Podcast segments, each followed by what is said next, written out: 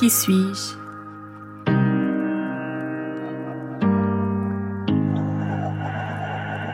Je suis anonyme. Être bisexuel dans un corps de femme, grande, mi-quarantaine, cheveux courts, visage aux traits anguleux, allure non binaire. Et dans ma tête, aveu, il y a un cul ouvert. Je vous accueille, je vous reçois. Vous êtes ici, assis sexe-ci. Posez-vous, respirez et écoutez.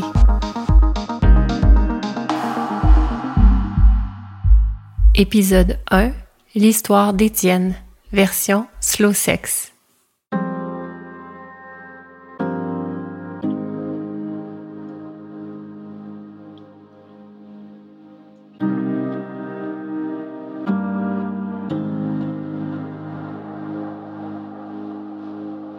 Étienne avait 17 ans quand il décida que c'en était assez d'attendre que le moment parfait ne survienne. Il devait absolument perdre sa virginité. Jusque-là, il n'avait jamais osé s'adresser à une fille. Jamais. À l'école, pendant toutes ces années, il était du type replié socialement. Ni moche, ni remarquable, tout son être criait anonymat. Il avait évolué sous le radar, passant de l'enfance à la puberté, puis à l'orée de l'âge adulte, sans remous aucun. Enfant unique, même son environnement familial sans histoire l'avait invité à avancer gentiment dans le temps, sans jamais prendre ne serait-ce qu'un seul risque. Ainsi, Étienne empruntait toujours le même chemin pour se rendre à l'école, les horizons de sa vie se répétant à chaque nouveau jour. Pour lui, la spontanéité était un concept aussi farfelu que celui d'une galaxie infinie. Les mêmes maisons, leurs mêmes carrés gazonnés, la même borne fontaine, réverbère, bâtiment, à chaque nouveau jour. Mais voilà, maintenant, dans son bas-ventre, quelque chose frémissait. Il lui semblait qu'un animal si terrant s'éveillait. C'est qu'à présent, quand sur son chemin préétabli, il croisait une nymphe aux cuisses laiteuses offerte au souffle estival, il s'imaginait être ce vent, capable de courir sur cette chair affriolante, et, à cette seule pensée, son sexe battait en ordonnant Va me planter là, entre ces offrandes de nubiles, pour tirer des plaintes à cette magnifique créature. Son sexe s'imposait donc un peu plus à chaque nouveau jour pétrifié par la routine. Un après-midi comme les autres, de retour de l'école, Étienne aperçut un être assis sur la fameuse borne fontaine qu'il avait vue des centaines de fois auparavant en tant que pièce du mobilier urbain peint de rouge. Cet être était l'une de ces magnifiques créatures aux cuisses offrandes dont il fantasmait tirer des cris jouissifs. Installée là, elle ne semblait pas faire autre chose qu'exister. Tout son corps était détendu, paupières mi-closes, visage tourné vers l'astre. Aucun signe d'attente ni d'impatience. Elle ne portait pas de bracelet montre. Elle ne tapotait pas l'écran d'un cellulaire. Ses jambes s'étiraient à l'infini, comme la galaxie qu'il ne s'était jamais aventuré d'imaginer. Une robe légère et courte couvrait son corps sans âge. Cette femme était intemporelle, lui semblait-il. Elle ouvrit tout à fait les yeux, sentant sa présence. Ils étaient seuls, lui, elle, sur ce bout de rue. Elle lui sourit. Étienne s'immobilisa et lui offrit en retour un sourire traduisant une pure gratitude. Cette belle femme venait de le faire exister, et son animal lui en était reconnaissant. Quel âge as-tu? Clairement, elle s'adressait à lui. Étienne dit la vérité, dix-sept ans. À quoi bon mentir à cet être inconnu qui transpirait la conscience? Cinq ans de plus n'auraient rien changé au fait qu'il était plus jeune qu'elle. Je marchais et le soleil m'a caressé le dos. Alors je me suis installée sur la borne pour apprécier sa chaleur un instant. Bien sûr que pensa Étienne, tout cela est si naturel. Jeune homme, As-tu une amoureuse? Pris de court pour la seconde fois, il répondit Non. Une amie particulière alors? Non plus. À cette inconnue si curieuse, il demanda à son tour Qu'est-ce qu'une amie particulière? D'abord, je me présente, Liliane. Elle tendit sa main à Étienne, qui se nomma à son tour, captivé par la fluidité du geste de cette femme si facile d'approche. Une amie particulière, lui expliqua-t-elle, serait celle avec qui ton corps goûterait au plaisir, sans autre attache. Étienne rougit bien malgré lui. Dans sa tête, les images défilaient à une vitesse folle. Plaisir, son corps, le corps d'une amie particulière. Liliane lui asséna alors le coup de sa prochaine question. Étienne, as-tu déjà goûté au plaisir du corps? Il faillit flancher tant ses genoux fléchirent. Quel pouvoir mystérieux détenait cette femme, pourtant bien humaine. Comment était-il possible de projeter ainsi une âme dans un lieu sans repère, au seul moyen de simples paroles franches et directes? Non, le mot s'échappa malgré lui. Liliane reprit la parole. Tu sais, Étienne, l'esprit serait notre sixième sens. Goûter au plaisir du corps, c'est passer par les sens. En ajoutant la puissance de l'esprit, les possibilités se multiplient. Sixième sens, passer par les sens, multiplication des possibilités. Étienne ne comprenait pas tout ce que cette femme lui présentait pourtant si naturellement. Par ton imagination, par exemple, tu as déjà goûté au plaisir du corps en utilisant une banque d'images pour t'exciter lors de sessions de masturbation que tu t'es, je l'espère, régulièrement offertes. Oui. Encore une fois, la réponse lui avait échappé. Le pouvoir de cette femme à soutirer de lui cette conversation surréelle se confirmait. Mais surtout, maintenant elle avait piqué sa curiosité. Où tout cela les menait-il? sans jamais avoir touché une peau soyeuse et secrète, tu es capable de te laisser aller à la lascivité qu'une telle idée éveille en toi. Cette offrande que la femme cache entre ses cuisses, tu t'es même imaginé la lécher pour t'enivrer de son sucre. Bien sûr, Liliane avait raison. Étienne se souvenait avoir tenté de trouver un comparable de ce qu'un sexe féminin pourrait goûter dans ce qui est comestible. Avec son manque d'expérience, il n'y était pas arrivé. Il avait cependant osé tendre le bout de sa langue sur un peu de son propre sperme. Peut-être cela était-il similaire, s'était-il dit. Liliane poursuivit. L'effluve de la cyprine dépend de quelques facteurs, dont l'alimentation de la femme, son cycle menstruel, mais habituellement l'arôme est citronné ou salin, un rappel d'un verre de limonade maison désaltérant, ou encore mieux, d'un après-midi à la mer. Étienne n'était jamais allé à la mer, mais là encore, par son sixième sens, l'esprit, il s'y était imaginé, étendu sur une grande serviette, les pieds calés dans un sable fin et chaud. Pour une seconde fois, Liliane lui tendit la main. Tu peux y percevoir mon arôme sexuel. Je me suis caressé il y a une heure à peine. Estomaqué, il approcha son visage de ses doigts enduits de phéromones pour les humer fébrilement. Parfum sublime. Liliane, tu aimes? Étienne, cette fois, était sans mots, mais dans sa tête, tout se bousculait. Comment tout ceci était-il possible? Cette femme sortie de nulle part, son discours inusité et maintenant son odeur? Lui, vierge désirant perdre cette innocence pour plonger de plein fouet dans ce qu'il sentait gronder sourdement dans son bas-ventre. Son animal le dépêtra de ses élucubrations et goba un de ses doigts parfumés à sa racine avec l'anneau de ses lèvres. Tout doucement, il le suça en remontant jusqu'à l'expulser. Liliane gloussa. Mortifié, Étienne n'y croyait pas. Cette pulsion avait été plus forte que tout. Il avait agi, et elle, elle semblait avoir apprécié cette spontanéité. Tu me plais bien, Étienne. Aimerais-tu être mon ami particulier? Un battement dans son pantalon pour toute réponse marqua le début d'une liaison qui propulsa le jeune homme dans le merveilleux monde des sensations.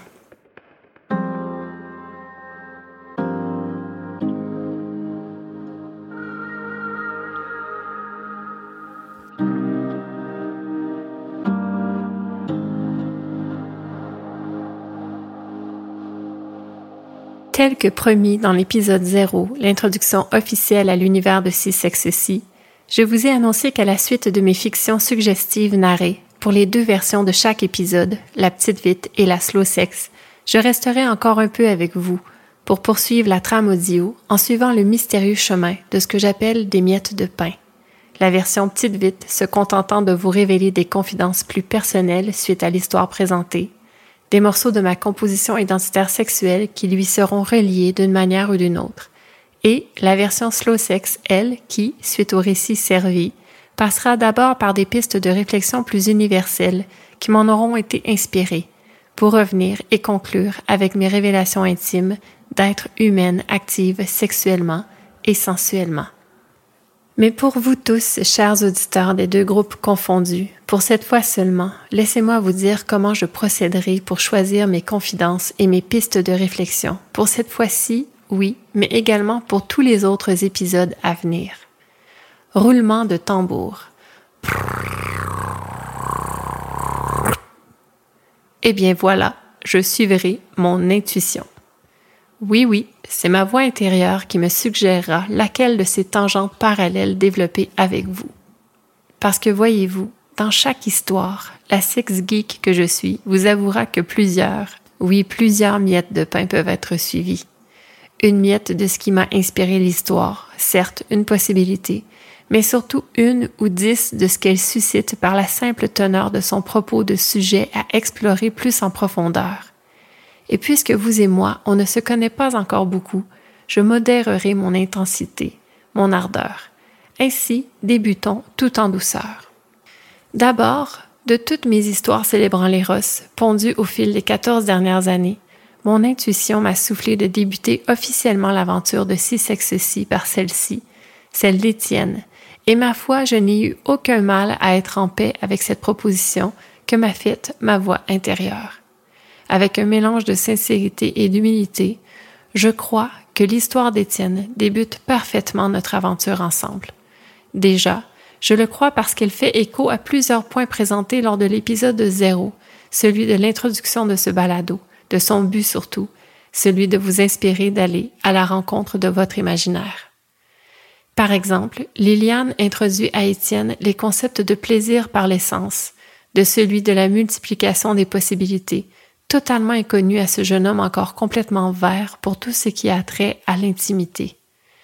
Depuis une scène banale prenant place dans un cadre presque banlieusard, elle le projette là où l'imagination peut devenir une réalité empreinte de magie, en lui proposant de le guider dans ce nouveau continent de son existence, celui des expériences sensorielles. Et ici, stop. Soyez honnête. Cette différence d'âge, elle a fatigué votre mental, n'est-ce pas? Qu'Étienne ait 17 ans et que, de toute évidence, Liliane soit plus âgée que lui, de plusieurs années, et peut-être même d'une ou deux décennies de plus que lui, ça vous a dérangé, dans le sens d'embrouiller jusqu'à la réceptivité du cours de mes paroles. Votre mental a peut-être crié pendant ma narration Wow, mais c'est un crime, ça allant même jusqu'à gâcher votre plaisir de recevoir mes mots, qui pourtant échafaudaient lentement une scène de délicieuse tension intimiste.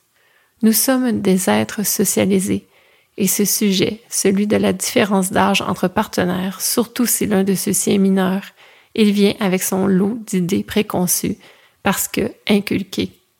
Et attention, mettons une chose au clair, la pédophilie est un crime, un point c'est tout. Mais qu'en est-il d'un être adolescent dans notre société, de sa vie sexuelle légalement? Auditeur du slow sex, reprenons cette dernière idée, comme quoi nous sommes des êtres socialisés, et ce sujet, celui de la différence d'âge entre partenaires, surtout si l'un de ceux-ci est mineur, mineur dans le sens d'adolescent et non dans celui d'enfant, je le répète. Il vient avec son lot d'idées préconçues parce que inculqué. Définition tirée du Larousse, version web, suivant l'ordre de cette dernière affirmation. Idée préconçue. Idée qu'on s'est faite à l'avance, sans examen critique, jugement a priori sur quelqu'un, quelque chose. Donc, idée préconçue égale idée élaborée sans jugement critique ni expérience. Inculquer. Faire entrer quelque chose dans l'esprit de quelqu'un. Le lui imprimer fortement. Donc, idées inculquées égale idées imprimées fortement dans l'esprit de quelqu'un. Idées inculquées parce que socialement, il y a cette délimitation par l'âge si significative dans notre société québécoise, l'avant 18 ans et l'après 18 ans. Ce repère ultime qui détermine la majorité légale. Sur le site du curateur public du Québec, cet individu qui a pour rôle dans notre collectivité de veiller à la protection des personnes inaptes dans notre société sous la rubrique intitulée Les droits du mineur. Il y est présenté que le mineur devient à cet âge milestone de 18 ans un majeur, pleinement apte à exercer tous ses droits civils. Par exemple, conclure un contrat important, disposer d'importants montants d'argent, faire un emprunt. Mais attention, dans notre société, le curateur public nous rappelle aussi que le mineur peut obtenir son permis de conduire ou arrêter de fréquenter l'école dès l'âge de 16 ans et que, dès l'âge de 14 ans, il peut consulter un médecin seul ou, fait moins connu, fonder un organisme à but non lucratif. Et qu'avant 14 ans, attention, attachez votre tuque, il peut, entre autres droits intéressants et méconnus d'une grande partie de la population, incluant mon moi-même jusqu'à faire ses recherches, travailler avec une autorisation parentale, d'accord, mais aussi contracter un prêt étudiant, demander à un avocat de le représenter et même signer un bail avant 14 ans. Donc, 18 ans, majorité légale, d'accord. Mais l'individu de moins de 18 ans a des droits avant cet âge dans notre société, des droits importants. Et attention, ce qui suit comme information est également plutôt intéressant et méconnu parmi la population, cette fois-ci canadienne. Sur le site Internet du ministère de la Justice du gouvernement du Canada, sur la page intitulée L'âge de consentement aux activités sexuelles, il est écrit que Ouvrir les guillemets. L'âge de consentement aux activités sexuelles est de 16 ans. Dans certains cas, l'âge de consentement est plus élevé, par exemple dans les cas où il existe une relation de confiance, d'autorité ou de dépendance. Autrement dit, une personne doit avoir au moins 16 ans pour pouvoir légalement donner son consentement à des activités sexuelles. Mais une jeune personne de 14 ou 15 ans peut consentir à des activités sexuelles avec un partenaire dans la mesure où le partenaire est de moins de 5 ans son aîné et qu'il n'y a aucune relation de confiance, d'autorité ou de dépendance, ni aucune forme d'exploitation de la jeune personne. Il y a aussi une exception de proximité d'âge pour les jeunes personnes de 12 et 13 ans. Une jeune personne de 12 ou 13 ans peut consentir à des activités sexuelles avec un partenaire dans la mesure où le partenaire est de moins de 2 ans son aîné et qu'il n'y a aucune relation de confiance, d'autorité ou de dépendance, ni aucune forme d'exploitation de la jeune personne. Fermez les guillemets. Bien sûr, une rubrique, elle, intitulée L'exploitation sexuelle suit tout juste les informations citées à l'instant. Rouvrir les guillemets. Une jeune personne de 16 ou 17 ans ne peut pas consentir à des activités sexuelles si son partenaire sexuel est en situation de confiance ou d'autorité vis-à-vis d'elle, par exemple son enseignant ou enseignante ou son entraîneur ou entraîneuse. La jeune personne est dépendante de son partenaire sexuel, par exemple, pour lui prodiguer des soins ou subvenir à ses besoins et la relation qu'elle entretient avec son partenaire sexuel relève de l'exploitation. Les facteurs suivants peuvent être pris en considération au moment de déterminer si une relation relève de l'exploitation pour la jeune personne. L'âge de la jeune personne, la différence d'âge entre la jeune personne et son partenaire, l'évolution de la relation, par exemple, rapidement, secrètement ou par Internet, et la façon dont le partenaire peut avoir contrôlé ou influencé la jeune personne. Refermez les guillemets.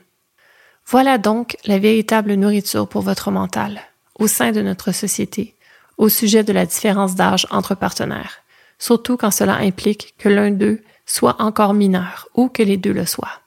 Reprenons donc les critères de ce qui est considéré comme une situation d'exploitation sexuelle par le gouvernement du Canada, en regardant de plus près la situation brossée par mon scénario présenté. Est-ce que Liliane et Étienne ont une différence d'âge? Oui. Est-ce que leur relation semble évoluer rapidement dans cette histoire? oui. Mais est-ce qu'Étienne attendait cette rencontre dans sa vie? Oh que oui. Donc, est-ce que Liliane l'a influencé? La réponse, là, elle dépend de votre perspective, de ce que ces idées inculquées par notre société à propos de la majorité ont généré de préconceptions dans votre esprit pour faire l'examen de cette situation. Donc oui, non, tout dépend de votre capacité à procéder à un examen critique de façon autonome. Et pour conclure cette miette de pain, une dernière réflexion pour ramener cet esclandre au plancher des vaches, comme on dit. De retour sur le site du curateur public du Québec, il y est inscrit que la loi reconnaît à l'enfant mineur la faculté de discerner le bien du mal dès l'âge de raison, qui se situerait à environ sept ans. Boum. Étienne, il a donc environ une décennie derrière sa cravate d'humain à discerner le bien et le mal. Alors, j'ose croire en la supériorité de cette capacité à raisonner sur l'intempestivité de son sexe qui bat dans son pantalon. C'est tout le crédit que je lui ai donné en tant que créatrice de son univers. Wow! Un peu sèche cette miette de pain, n'est-ce pas? Qui aurait cru que nous passerions de l'éros à certains aspects des lois sociétales du Québec et du Canada? Mais que voulez-vous, il le fallait. Il fallait démasquer ce mental, ce mental qui embrouille souvent notre laisser-aller au plaisir. Si nous voulons revenir à l'imaginaire, il faut être capable de s'en dépêtrer de ce mental. Si nous voulons revenir au plaisir de plonger en s'abandonnant, il faut passer outre certaines idées préconçues parce que inculquées. Bien sûr, il faut également prendre action tout en respectant le contexte légal dans lequel nous évoluons en tant qu'individus prenant part à une collectivité donnée. Mais en tant qu'individu de cette collectivité donnée, il faut également s'éduquer plutôt que juger. J'ai espoir que, comme pour tout de ce monde, si chaque individu prenait le temps de s'éduquer en lisant, en comparant, en questionnant, afin de décider de là ce qui convient le mieux pour décrire les aspects de ce monde qu'il ne comprenait pas justement jusque-là, le monde serait meilleur. Bien sûr, ce travail, cette discipline, elle est réelle. L'objectivité n'est pas chose facile. Se dépêtrer des idées préconçues parce que inculquées sur tous les sujets, c'est le travail d'une vie. Mais si vous êtes âgé de plus de sept ans, il y a de grandes chances que cette éducation autodidacte soit votre ticket pour une existence moins difficile. Car à force de plonger en profondeur dans tout de ce monde en vous éduquant, vous verrez comment votre mental prend de l'expansion pour se dissoudre en quelque sorte et respirer plus facilement. Moins empêtré dans le bruit incessant de voix V-O-I-X, V-O-I-E-S, qui ne vous appartiennent pas. Et une fois que votre boussole de citoyen de ce monde sera un peu plus rétablie, que votre voix intérieure pourra poindre et être de plus en plus clairement entendue par vous, dans votre esprit d'être humain discipliné à s'éduquer à propos de tout de ce monde, l'imaginaire vous accueillera pour vous révéler tout son pouvoir fantastique. Par exemple, vos passions. Elles peuvent être réelles si vous allez au-delà de vos idées préconçues à leur sujet votre envie de faire de la moto, par exemple, même si vous avez 50 ans et que vous n'en avez jamais fait auparavant. Ou de devenir un biologiste spécialisé dans l'étude des paresseux parce qu'en tant qu'enfant de 10 ans, cet animal vous fascinait. Faites. On dit que nous sommes souvent nos pires ennemis, mais cette expression laisse entendre, avec une pointe d'espoir, que nous pourrions également être nos meilleurs amis.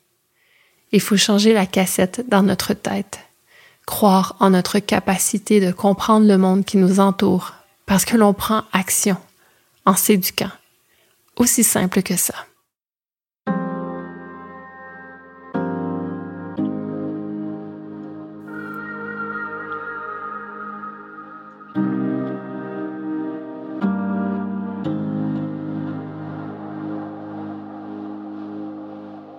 Bon, si vous êtes toujours là, allégeons un peu le propos. Voici venu le moment d'une confidence, de moi à vous, du legs d'une part de ma vulnérabilité d'être humain. Parce que n'est-ce pas cela, une confidence, une part de soi que l'on dépose dans l'autre, comme un gage de confiance?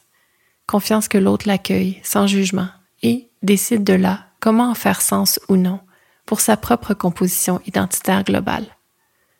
Mais d'abord, une anecdote, avant une confession, parce que je crois qu'elle peut, en quelque sorte, vous rappeler un outil puissant. Je vais mettre en lumière deux mots utilisés dans mon histoire, les deux faisant référence à la sécrétion du sexe féminin de Liliane, cyprine et suc. Cyprine. C-Y-P-R-I-N-E. Qui d'entre vous le connaissait celui-là? Si votre main se lève présentement, c'est officiel vous êtes un sex geek comme moi, ou un véritable amoureux des mots, ou peut-être les deux, comme moi encore. Cyprine, ce mot, je sais exactement quand il est entré dans ma vie, à quel moment précis il s'est imprimé dans mon esprit pour y laisser son empreinte indélébile. Il m'est venu par une scène décrite dans une nouvelle littéraire intitulée La beauté de Gemma, tirée du roman La mort de Mignonne et autres histoires de Marie-Hélène Poitras. Ouvrir les guillemets. Les lèvres ruisselantes de Cyprine, Angie se tourna vers Gemma pour l'inviter à se joindre à elle. On voyait clairement la vulve rasée de Camélia et son trou béant jusqu'à l'infini. Fermez les guillemets. Une nouvelle littéraire, c'est un build-up, une enflure, menant à un coup dans le ventre, le ressenti, l'intellect, et cette scène, elle sidère, littéralement. Je vous ai brûlé le punch de cette histoire, mais mettez la main sur un exemplaire de ce bouquin et régalez-vous de la totalité de l'œuvre. J'en garde un bon souvenir. Revenons donc à cyprine, à ce mot qui apparaît dans mon dictionnaire Robert, édition 2006, où il est décrit comme désignant la sécrétion vaginale, signe physique du désir sexuel. Et je rajouterai ce que Robert n'a pas osé peut-être cette année-là, désir sexuel au féminin. D'ailleurs, cette œuvre littéraire québécoise tout juste citée fut publiée une année seulement après l'édition de Mondico, soit en 2007, et je l'ai lu peu de temps après sa parution. Donc, ce mot, joli de surcroît, est homonyme pour désigner un mollusque islandais en plus d'un type de minéral de la famille des silicates. Il fait partie de ma vie depuis presque aussi longtemps que j'ai débuté mes écrits érotiques, en 2008. Cyprine lèvres ruisselantes de cyprine, chaud. Et puis, suc. S-U-C. Sa définition physiologique, toujours tirée de mon dico, Robert version 2006, se lit comme suit. Produit de sécrétion de consistance liquide. Par exemple, suc gastrique, suc pancréatique. Et je complète ici avec suc vaginal. Ce mot je l'aime parce qu'il est si près de sucre. Aussi, il me rappelle la sève, le sucre, le sucre, la sève, l'érable. J'en ai l'eau à la bouche, juste à suivre ces libres associations dans mon esprit. Goûter au sucre de Liliane, laper sa cyprine, lécher de la tire d'érable enroulée sur un bâton à la cabane à sucre. Libre association dans mon imagination. Les mots, ils sont puissants. Lorsque l'on s'y intéresse, qu'on les respecte au point de les investiguer afin de bien les utiliser dans les contextes appropriés, ils deviennent des outils qui précisent nos idées et nous aident à mieux les communiquer. Ne sous-estimez pas la force du vocabulaire, surtout à notre époque de communication constante, par texto, messages Facebook, par échange avec des matchs via des applis de rencontres, vos mots sont votre carte de visite. Et savoir décrire le monde qui nous entoure est révélateur de notre structure de pensée. Alors, vous voulez sexter de manière véritablement originale, un conseil, développez votre amour des mots. Bon, bon, bon. Voici enfin venu le moment d'une confidence. De moi à vous, du legs d'une part de ma vulnérabilité d'être humain, tel que promis. J'ai écrit l'histoire d'Étienne et de Liliane quelque part autour de l'an Who knows. Mais chose certaine, c'était bien avant cet été 2019, pendant lequel je me suis retrouvée agent libre, comme je dis, ce qui signifie sans partenaire principal dans ma vie. Tout juste séparée, mais totalement consciente de mes besoins physiques, la vie m'a fait un beau cadeau surprenant un certain lundi matin du mois de juillet. Ping! Réception d'un courriel d'un amant fabuleux avec qui mon corps avait atteint des niveaux d'enchantement comparables à la projection dans la matière noire elle-même quatre ans auparavant. Hey, hey back. Quatre ans de non-communication, ou presque.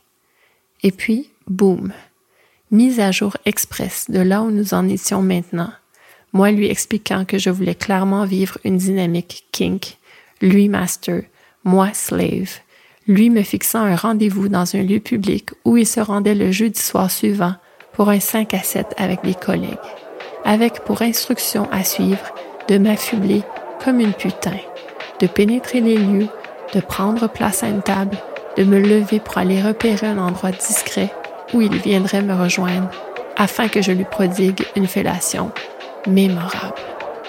Eh oui, le genre de jeu d'adulte consentant qu'il est tout à fait possible d'échafauder quand on s'y laisse aller à ce plaisir. Donc, je prépare la concrétisation de ce moment dans le cours délai donné par cet amant revenu out of the blue. Je me rends sur la Plaza Saint-Hubert pour y dégoter une paire de chaussures de stripteaseuse, des plateformes pailletées avec une ganse à la cheville, un haut bédaine translucide du genre tube aux manches un peu bouffantes révélant mes épaules qui, je l'avoue, sont plutôt belles. Je porterai un short de jeans noir très court, exposant mes jambes longues et fuselées, juchées sur des talons de 5 pouces, moi qui n'enfile jamais autre chose que des baskets ou des Birkenstock. Pour topper le tout, j'ai l'idée de me trouver les services d'un maquilleur, moi qui ne me maquille pas. Une travailleuse du sexe met souvent en valeur ses traits avec un rouge à lèvres, du kohl, du mascara, etc. Mais je me dis que si je fais appel à un professionnel, le résultat sera encore plus bluffant. De fil en aiguille, je me retrouve chez Mac, coin McGill, et je tombe sur une certaine Laurence, à qui j'explique mon besoin. Me transformer en escorte pour un amant dominant. Elle embarque, heureuse de contribuer au jeu. Jeudi arrive. Je me vais, je me rends chez Mac où je poursuis ma transformation. Mais j'attends de me rendre à quelques coins de rue du lieu du rendez-vous, une microbrasserie rue Saint-Denis, coin Ontario, avant d'enfiler les sandales plateforme Strass. Ce qui se produit par la suite, je ne l'ai jamais vécu auparavant, ni jamais après non plus. En me rendant à ce lieu de rendez-vous, je marche sur Ontario, en plein jour d'été pré-Covid. Les passants sont nombreux dans ce coin de la ville. Et là, tout mon être ressent ce que mon image suscite de réaction dans cet instant présent, de jugement, de désapprobation, de désir brut. Les regards des humains qui croisent mon image ambulante n'arrivent pas à dissimuler leur ressenti, leur impression de moi. Je suis plongée dans un univers totalement dichotomique. Tous les hommes veulent me baiser et toutes les femmes veulent me tuer. Aucune zone grise. C'est clair comme de l'eau de roche. Je marche et je ressens tout cela limpidement. Chaque être est réactif à mon contact. Aucun n'est indifférent. C'est une sensation si violente que de recevoir toutes ces vibrations non dissimulables, non dissimulées, que j'en ai le tournis, mais je tiens bon, je maintiens le cap. C'est un jeu Loïse, une expérience sociologique, et leurs réactions, elles sont la preuve que pour l'instant, tu fais du foutu bon boulot. Bluff. J'arrive enfin dans cette microbrasserie où je m'assois à une table. À l'intérieur, même chose. Tout le monde me remarque. Moi, maquillée, juchée sur des souliers de danseuse érotique, short coupé ras les fesses jambes infinies, ventre musclé à découvert, eau translucide rayée, portée sans brassière, épaules nues. Une créature avec un but, séduire, se faire remarquer, frapper l'imaginaire, allumer. Mon amant est bien là, attablé avec d'autres, mais fidèle aux instructions, je lui reste étrangère. Mon allure est si dérangeante que les serveuses évitent de venir prendre ma commande. Finalement, L'une d'elles se décide, bien obligée à m'offrir le service des lieux. Et je prends un verre de kombucha. Je ne bois pas d'alcool, depuis maintenant plusieurs années. Toute ma tête pour profiter de chaque seconde de cette ivresse intense qu'est le présent. Je texte avec l'une de mes sœurs qui sait où je suis et ce que je suis en train de vivre.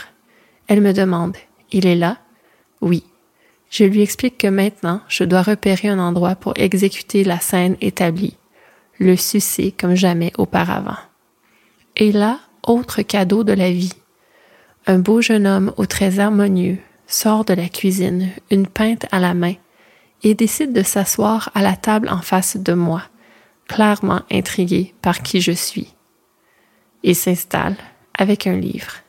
Sur la couverture, je repère le nom d'Anaïs Nin, indice que relève ma sex geek.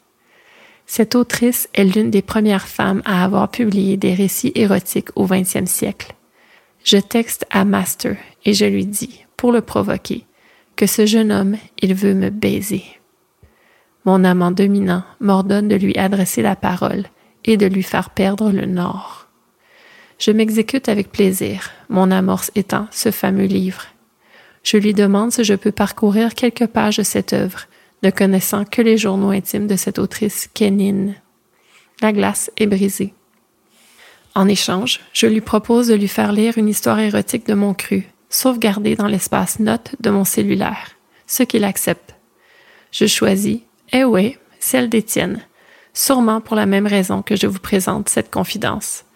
Ce jeune homme, eh bien, il est plus jeune que moi, et nous nous rencontrons de manière spontanée, en allant droit au but.